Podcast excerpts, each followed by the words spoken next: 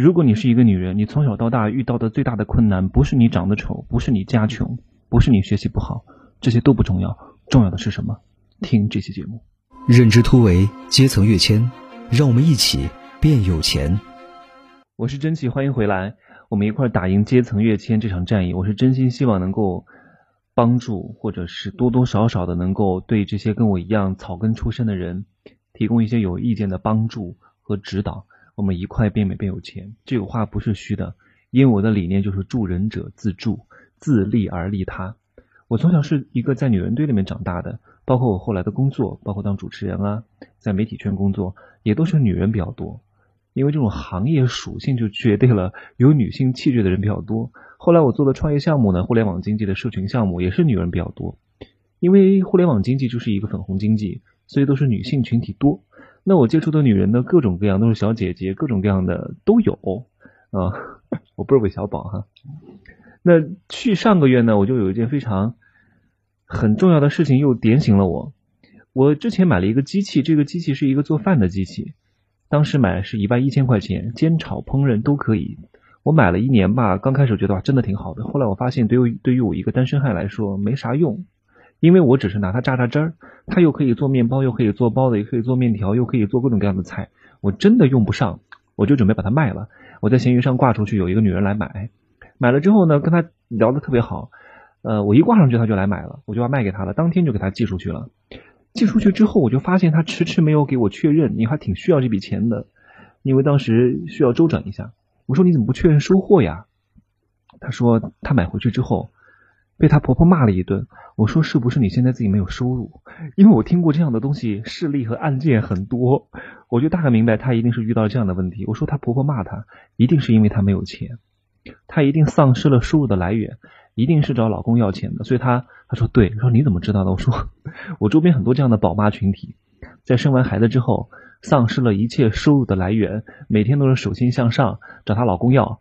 所以家里的地位就没有了。一旦两个人没有一个独立的经济地位，爱情是不可能美满的。而且家里人会对她有各种各样的意见，特别是婆婆。婆婆对儿子的感觉就是有另外一个女人来跟我抢我的儿子。所以其实相对来说，大多数婆婆对媳妇儿是有敌意的。婆婆和媳妇能够相处的很好的不多。而且你又没有钱又没有本事，都找他儿子要钱啊！你又抢了我的男人，又找我男人要钱，凭什么呀？所以他会对你有各种各样的不满。他说他过得非常不开心。他在杭州过得还不错，其实家里有两套房子，之前是一家公司的设计师，现在没有任何收入来源，就买这个机器都给他婆婆说一顿。他婆婆说：“你这个买这种东西四千五百块钱还是旧的，一个锅要四千五百块钱吗？” 我估计他要知道这个真实的价格，原价得吓死了。因为在婆婆的认知当中，觉得一个锅能够卖一万块钱，什么锅呀？黄金做的锅吗？所以，我觉得女人是很不容易的。我们不要提女性平权平权。当你提这个问题的时候，提的这个人就已经认为女性是不平权的。你不要说啊，自己身为女人，我就要应有行使应有的权利，你自己就把自己当做一个弱势群体，别人就不可能真正的去尊重你。我今天说的主题是什么呢？就是你不要，很多人会假借善意之名，假借关怀之名，真正的去害你。所以，就像你的父母会告诉你啊，你这辈子不要太辛苦，找一个一般的工作就行了。然后，主要的目的呢，就是找一个好男人。上那么多学干嘛呢？找个好男人嫁了就行了。男人要选对行，女人要嫁对郎。所以你要好好找个男人，以后男人就是你的一切，对不对？我经常也也也讲一个理论啊，就是男人拥有整个世界，你拥有一个男人就拥有了整个世界。但是前提是拥有整个世界的男人是很厉害的，你能够拥有这个拥有这个世界的男人，你得更厉害。这两个人一定是门当户对。为什么默多克要喜欢邓文迪？因为邓文迪社交高手啊，能够给他很多增值啊。如果你就是一个非常普通的女人，我估计邓文那个默多克，美国的传媒大亨也不会喜欢你的。所以你的老师会告诉你。啊，你是一个女孩，所以我就不罚你了啊！你朋友会跟你讲，你不用那么辛苦，你也找个普通的工作，找个会计、财务干着，一个月拿几千块钱，找个老公就行了。好像就是女人天生就是弱势，天生就是要靠老公的。但是后来你会发现，整个事实不是如此哦。你会发现老公不靠谱啊，老公不靠谱，外面有小三还出轨啊，因为你结了婚，你家里人会告诉你，哎，你不能离婚，女人怎么能离婚呢？要三从四德，不能离婚，就算他出轨。你都嫁了人了，你都生了孩子了，你离了婚，这个孩子就你一个人带，但其实事实是什么？事实是你不离婚，这个孩子也是你一个人带，而且你会自己过得非常惨。女人一定要经济独立。这也是我这么多年带团队总结出来的经验。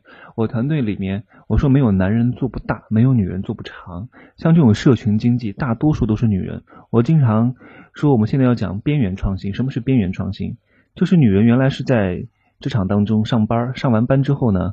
结了婚生孩子，生好生孩子之后就退居二线了，就不能再工作了。于是就从一个职场的中心地位到了一个家庭，到家庭他没有了收入，就成了一个边缘群体。然后边缘群体反而会找到很多缝隙去做一个异军突起的动作，就成了一个边缘创新的群体。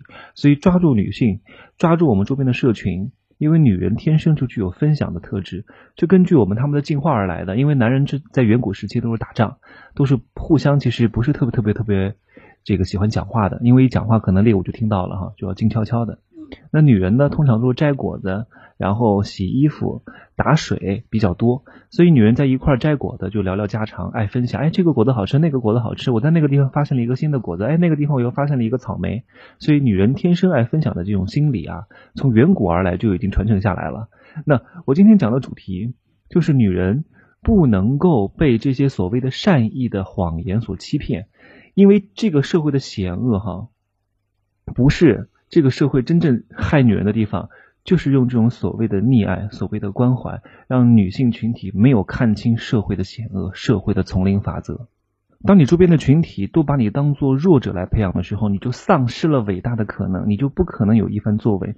因为久而久之，你就觉得自己是弱者，你就应该受到别人的怜爱，就应该受到别人的关怀，就应该等男人来追你、对你好。你一定要自我崛起，当代女性反脆弱，我们一起共同成长，好吧？如果你觉得我的节目还不错，可以把它分享到朋友圈或者是呃微信群里面，在评论下方点击呃跟我留言，也可以点击我的屏幕上方的订阅条来订阅我的本张专辑，关注我的新浪微博都可以，好吧？我们下期再见，一起变美变有钱。